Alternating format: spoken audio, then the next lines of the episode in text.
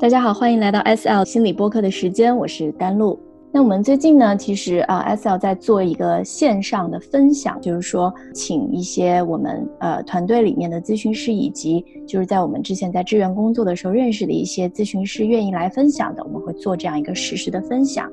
那我们上周呢，刚好有一个线上的分享哈，就讲到这个隔离期间，夫妻两个人在家面对生活、职场、孩子等等各种压力。有的时候就觉得，呃，对方不理解我啊，有的人就会去追问啊，为什么会这样啊？那有的人呢，他就想要找到一个安静的空间，就想要躲避那种不被理解的感受。那我觉得我们确实是常常感受到，在不论是在亲子关系中，或者是在亲密关系啊啊，哪怕是在亲人啊，跟自己的父母啊、家人这种关系当中，我们都是很希望被理解、被听见的。那今天呢，我们就是请到了这个吴京老师，呃，吴京老师呢是呃在美国的芝加哥做心理咨询的工作啊，有十多年啊，快二十年的经验了。我们请吴京老师来跟我们聊一聊哈，今天聊一聊这种就是这种内心希望被看到、被听到的感受，以及我们怎么样去听到我们所关心的人、所爱的人。我们先来欢迎吴京老师，吴京老师你好。哎，你好，你好，你好。那我们今天想要讲的这个话题，就是说我们似乎都很希望被听见。什么样的倾听，它是达到效果的倾听，是有质量的倾听？你可以给我们介绍介绍一下吗？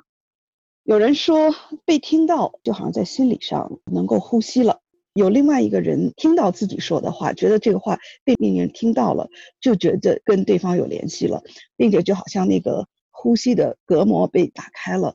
在心理层面上，觉得我我又可以呼吸了。呼吸，我听起来感觉是一种流动的感觉。就是有的时候，比如说我们，呃，我我发现啊，就是说在有些例子上，就举一个例子，比如说夫妻两个人吵架的时候，老公觉得，哎，我说了这些，你怎么没听见呢？你没听懂吗？啊，老婆觉得，哎，我说了这些，你怎么觉得没听懂？就是似乎那种东西是一个隔断的，但是确实说的那一方是说出来了。另外那一方没有接收到，所以这个中间怎么就是什么样的这种倾听？你觉得是就是能够让它流动起来？就像你说的，有这个呼吸的效果。我们就从你刚才举的那个例子说起，在那个情况下，两个人都内心堵了一些东西，都很希望得到对方的理解。在那个情况下，双方。理解人的能力都比较差，比如说有时候看电视剧，一方两个人吵架，一方说什么什么，然后另一个人就说哪有你那么说话的，然后第二个就说那你怎么那么说话呢？这个时候双方其实从感受的层面上都是在说你那样说话对我有伤害，但是对方都没有说你那样说话对我有伤害，而是说我是对的，你是不对的，所以。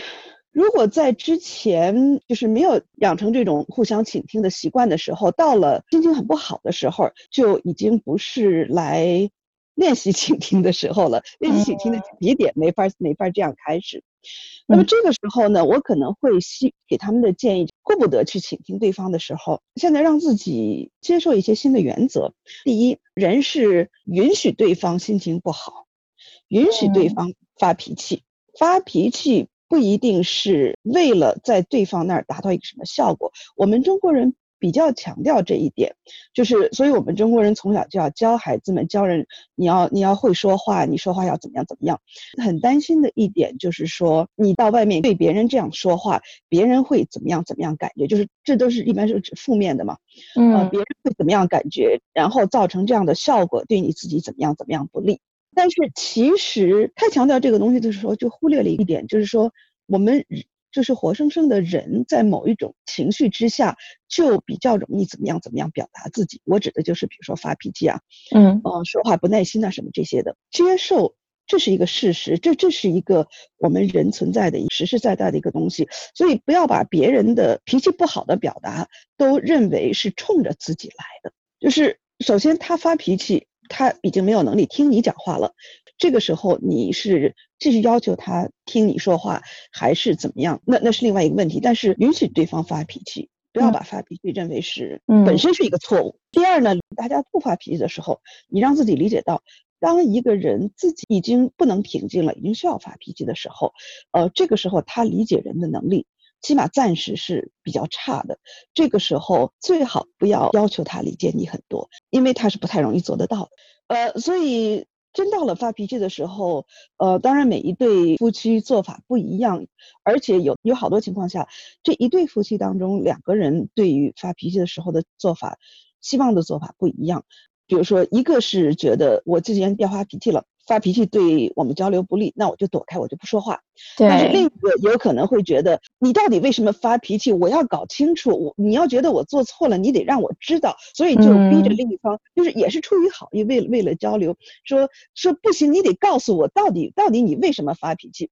嗯。结果结果现象上，如果有个旁观者的话，就是一方越逼，另一方越躲，然后如果两个人不高兴的程度就不断的上升。是，就你追我跑的，就是这样一个状况。对对 对对对对。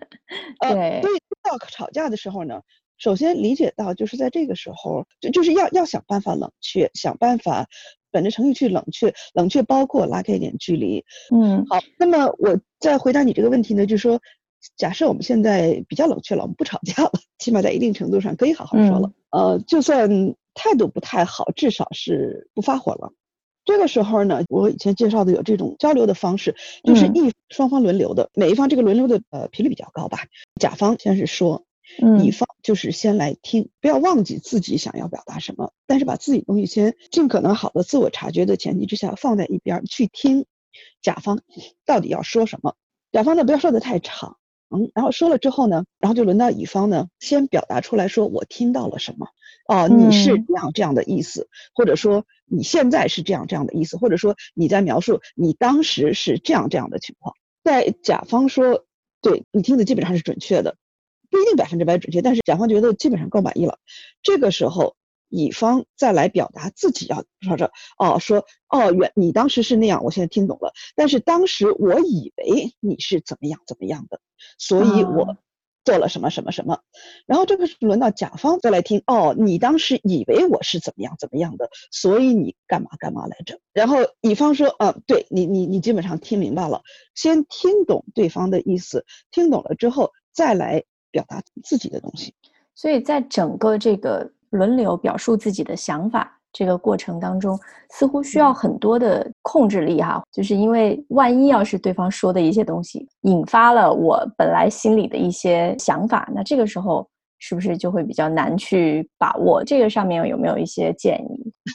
刚才我刚才描述的那个似乎很抽象，其实呢，我刚才描述的不是说我想象建议大家要这样做，而是我跟我的一些老师。一些朋友，我们实实在在，我这个我真是经历了，到现在已经起码二十五年以上了。如果我们闹了矛盾，我们叫做 process 或者叫 processing。那么这些人呢，我我说的这个圈子里面人呢，大多数是咨询师，而且一般是是我们在这个以人为中心方法这个圈子里面的。我们这种咨询方法呢，特别强调倾听，所以我们大多数都是有比较长的这种倾听的这方面的培训，这方面的练习啊，自己不断的这样提高。那么在闹矛盾的时候，就是不是说做做咨询，是同事朋友之间。有的时候是这个闹矛盾的双方单独约个时间，大家都可以坐下来谈的时候，我们坐下来谈。那么有的时候这个矛盾比较激化，或者两个人不太很熟，不管什么原因，信任度可能差一点，或者说这个矛盾比较激化，所以呢，在交流的时候可能会觉得，因为比较伤，因为内心的感受比较复杂，所以不一定能够很好的去倾听对方。所以的情况下呢，就找一个双方都信任的第三者，一个 facilitator。作用呢，就是倾听双方。那么在双方能够交流的时候，他可能不说什么。在某一方说我现在没有能力好好的倾听，那能不能请你去倾听？或者某一方提出来说，我觉得对方现在对我的倾听不是很好，这样不太利于我们交流。那请能不能请你这个 facilitator 来听我一段？他不在之前的那个矛盾里面，所以他就没有什么负担。然后他还有一个作用呢，就是说，如果是双方交流的时候，甲方把乙方的意思听错了，当然不是故意听错的，是甲方认为乙方说了什么，可能对乙方表达的内容实际上是一种是误解的。嗯，这个时候 facilitator 可能就告诉甲方说，我刚才听到乙方说的，他没有说什么什么，我所听到的是这样这样的。那么这样就帮助甲方。去正确理解乙方在半分钟之前所表达的内容。哦，你说的不是我误以为的那个样子，而是这个 facilitator 所听到的。嗯，这个意思。哦，那我现在把这把你这个意思听进去，然后我再来看看我想怎么样回应。我想你刚刚说到这个情境呢，同事之间或者朋友之间可以找到这么一个人，但是如果是在家庭的这种关系当中，如果是夫妻两个人，或者是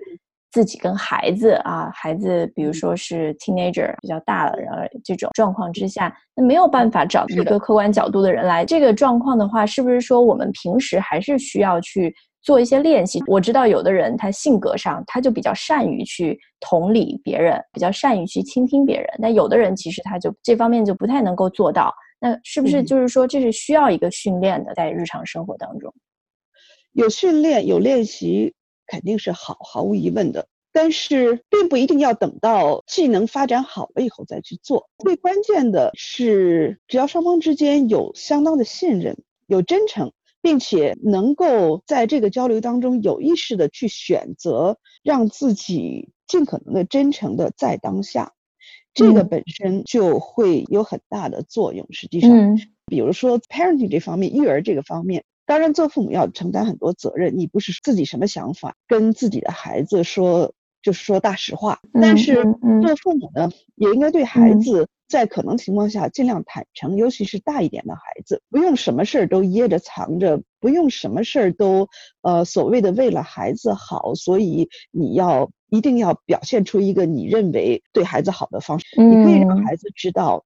真实的东西，从孩子比较比较小的时候，你就可以有控制的让他知道，父母亲也是人，不是万能的，会累的，大人也会有受不了的时候，大人也会有解决不了的问题的。闹矛盾的时候，有可能会觉得自己一定要做对的事情，但是在这种情况下，这个自己脑子里的所谓对的事情，这个范围就变得很狭隘了，就是有一点像强加自己的意愿过去了。对对对对对对。如果这个时候你能够比较允许自己真实，这个真实包括就是说允许自己软弱，嗯，呃，允许自己允也也允许对方软弱，允许对方不完美，允许自己不完美，有表达不清楚的，有多少表达多少，把这个自己觉得哪些部分表达不清楚，这个也表达出来。这个还挺不容易做到的哈，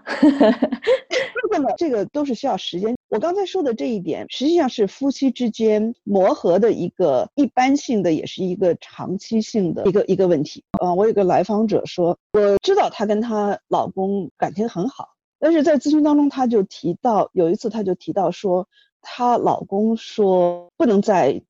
妻子面前做什么，就说实际上是人体功能的这个什么很很很基本的一个什么东西，妻子就很吃惊。我的要点就是说，在别人看来他们关系很好，他们也确实是感情是很深，但是然后妻子发现老公觉得在妻子面前，在某些方面他有这个形象的标准。那么同样这一对夫妻，等到他们结婚三十年、五十年的时候，可能他们也不记得从什么时候开始，老公在那个方面的这个形象标准就就没有了。嗯你说到这个特定的一些，比如说性别上的，对于女性，对于呃母亲，或者是对于妻子，社会整个上面就会有一个固有的一个观念在那里，然后包括对于男人和女人也是不同的一个固有的观念在那里。其实有的时候看这个亲密关系当中的时候，跟自己的另一半交流的时候，就发现那个无形的那种压力就会压在其中一方身上，比如说就像你刚刚讲的。我我是男人啊，我就应该要怎么样怎么样怎么样，我可能就不应该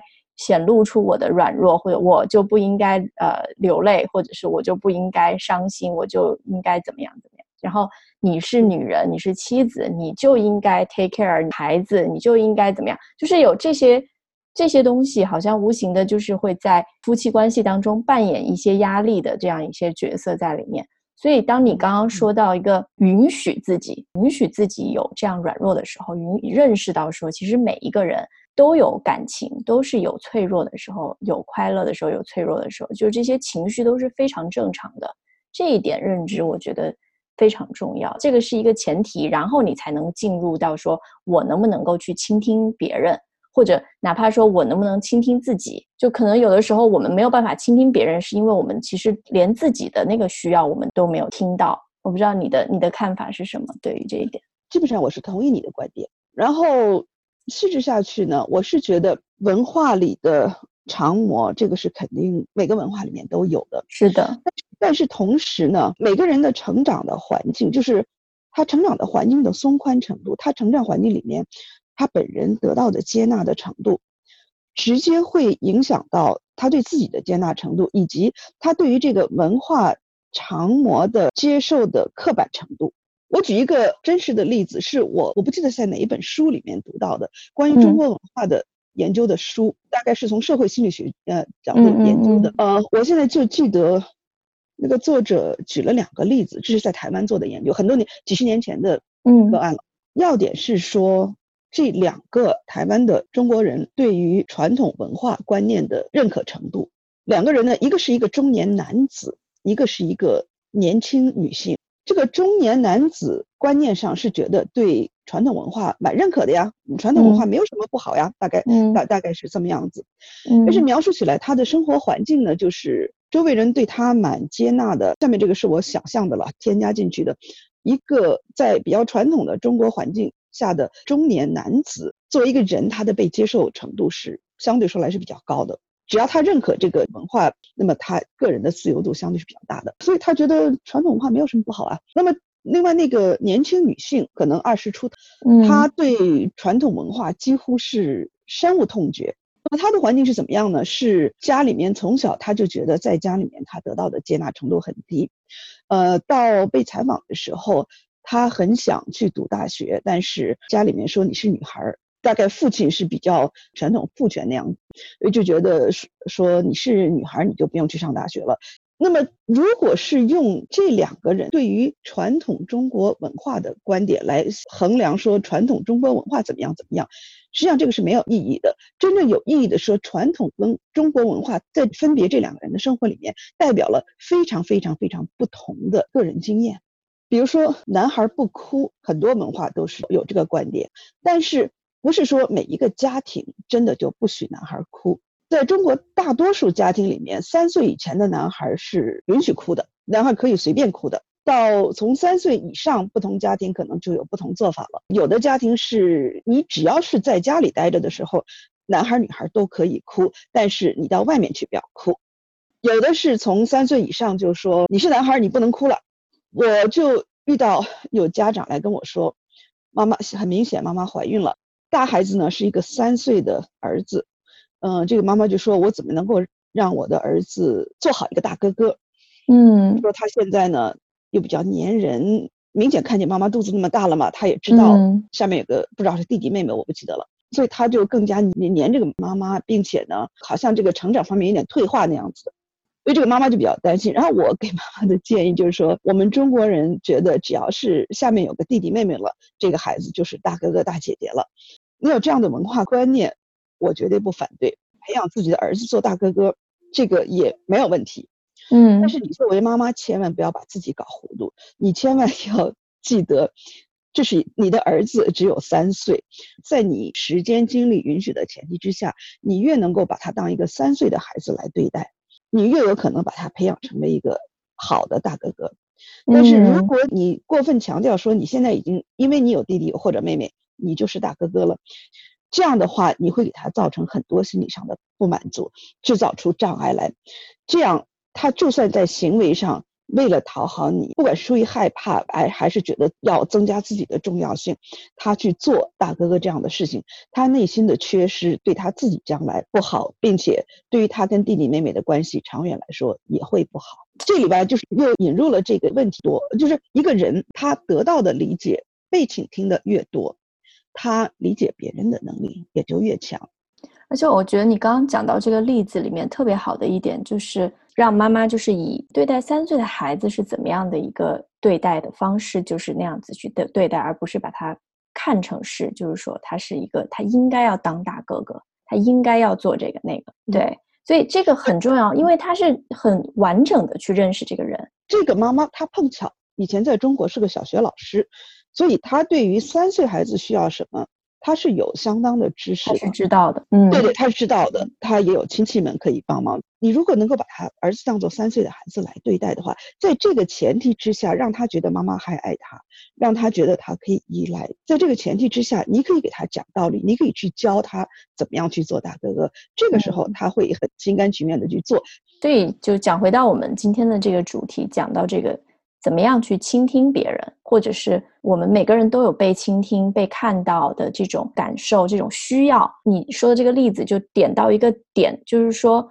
非常重要的是，我们其实是被需要认同，我们是完整的一个人。然后我们在关心别人，说我们要去同理别人的时候，我们也要知道说他也是一个一个人，一个完整的人。所以，既然是完整的人，他就有他的需要，以一种更加完整的一个角度去看待。对方站着的这个人的时候，因为其实有的时候可能是不是说在矛盾的时候，是因为我们对对方有一个期许，在那个当下他可能没有没有达到我的这个期期许，有一些落差，对这个人的认识有一些落差，或者说产生一些矛盾，产生一些失望，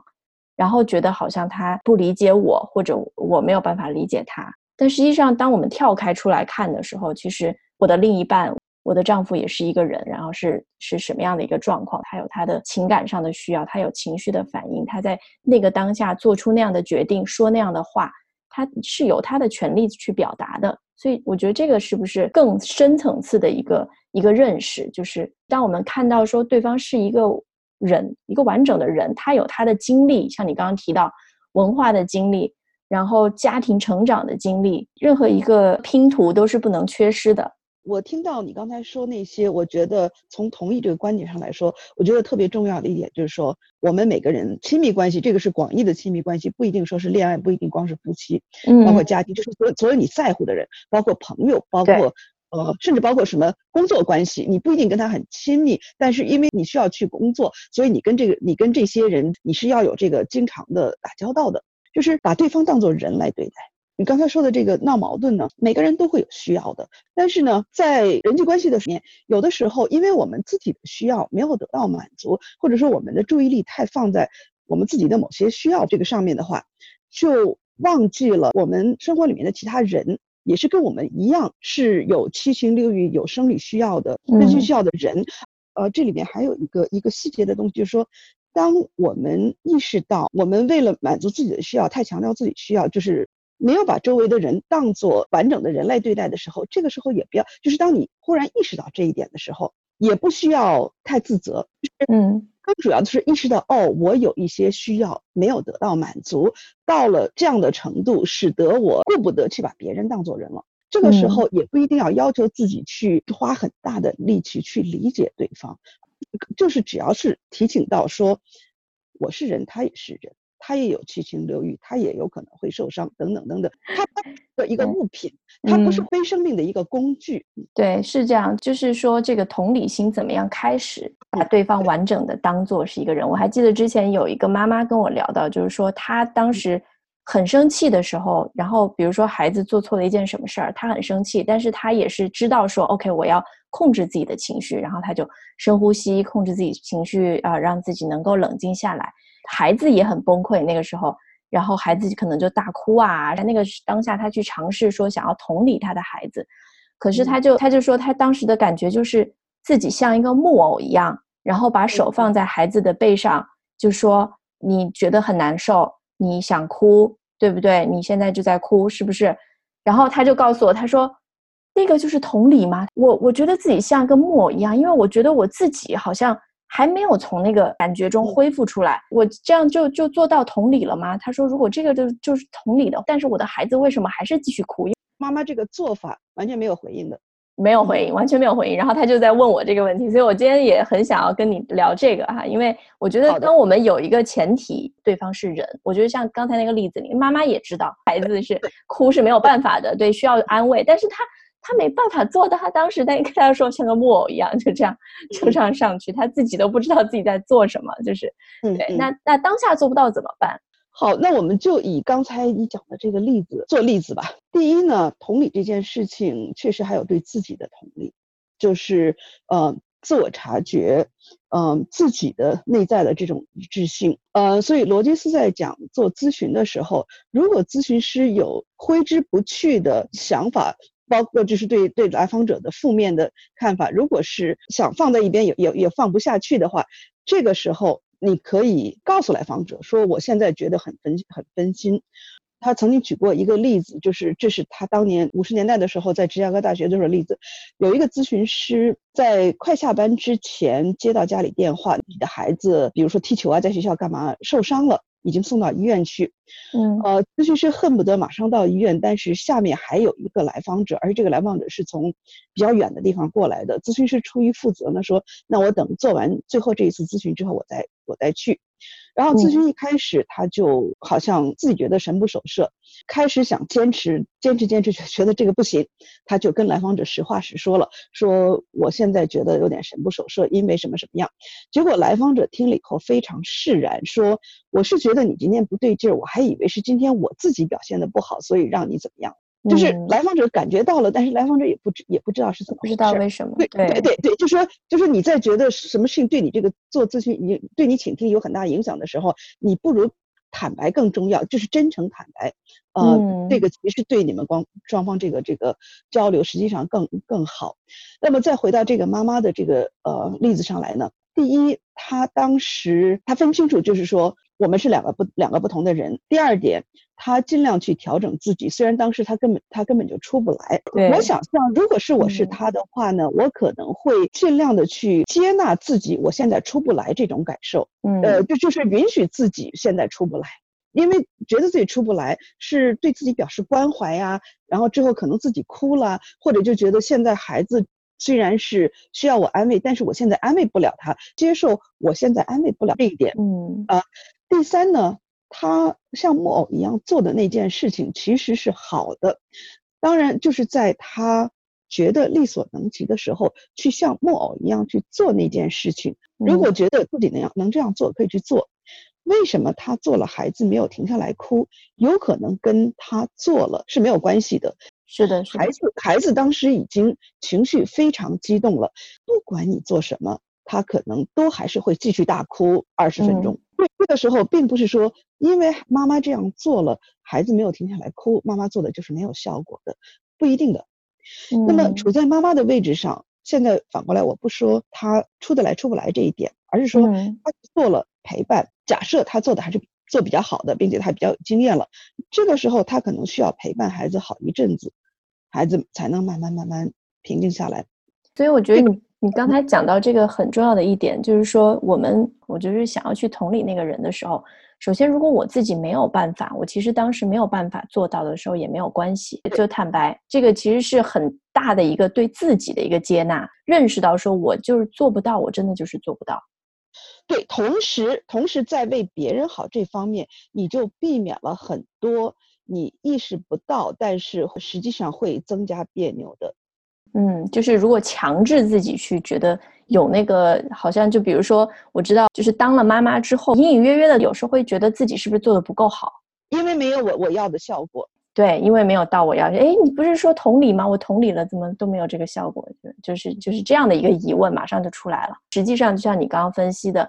并不是这样。人情感的那个爆发，情绪的爆发，它就需要一个时间。所谓的陪伴，就是真的陪伴。对，同理的效果。我今天就是作为我自己，我确实可以说，已经在将近三十年的时间里面，我已经看到了大量大量的好的效果的例子，包括在我自己身上，我自己作为咨询师，我自己作为来访者，我自己作为咨询演示的这种个案的来访者，咨询演示的咨询师。在日常生活当中，跟老师、朋友等等等等，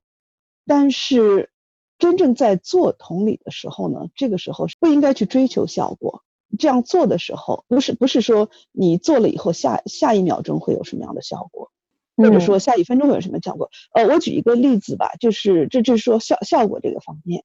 嗯，呃，我曾经有一个来访者，算是说中国嫁到美国来的这么一个一个一个女性。呃，来了以后发现家里面有一些情况，总之说来就说他处在一种比较比较孤立的这样这样一个状况。然后，开始咨询的时候呢，他是说我知道我不应，当时的孩子是幼儿园的年纪，他说我我知道不应该对孩子发脾气，但是我就忍不住对孩子发脾气。然后咨询了蛮长一段时间之后了，到我们快要结束的时候，有一次他说。我忽然想起来，我都不记得我上一次是跟孩子发脾气是什么时候了。就是他得到了那么多理解之后，他自己觉得，他就说不需要跟孩子发脾气了。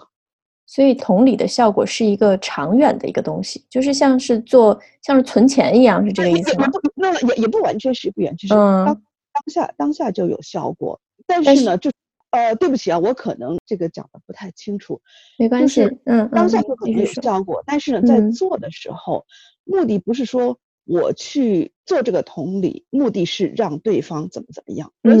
大概是这样意思。他他理解的心理咨询的六个条件，呃，里面就是其中有一条是，这个同理是倾听者内在的过程，你去设身处地的对去理解对方，同时你有。保持尽可能好的自我察觉，嗯，而不是说把自己掉进对自己的对对方的理解这里面了，就好像自己真的觉得自己就是对方。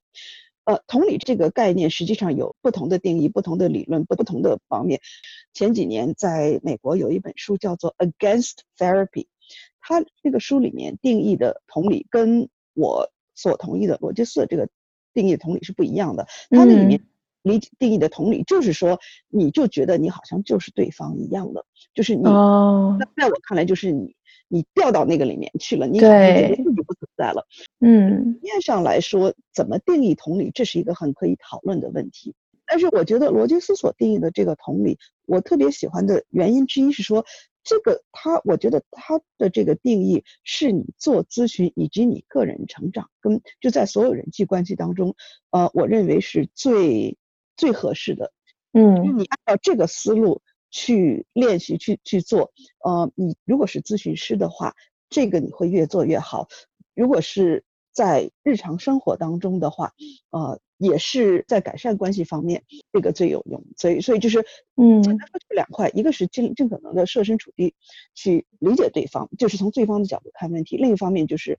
保持自己的这个一致性，保持自己的。自我察觉，它叫做有这个 as if quality，就是说要有这个好像这一点，嗯，不要说成是我就是对方，而是说感觉我好像，同时我自己还意识到我是我自己。我觉得这个非常重要，我也很同意你刚刚讲到这个观点，就是在。做这个同理的时候，也要同时非常重要的意识到，我们自己也是人啊，我跟他是独立的两个人。然后我现在愿意打开我的这个心去接纳、去倾听对方，不代表我就变成了对方。但是我们现在的这个交流、这个倾听是流通的。是的，是的。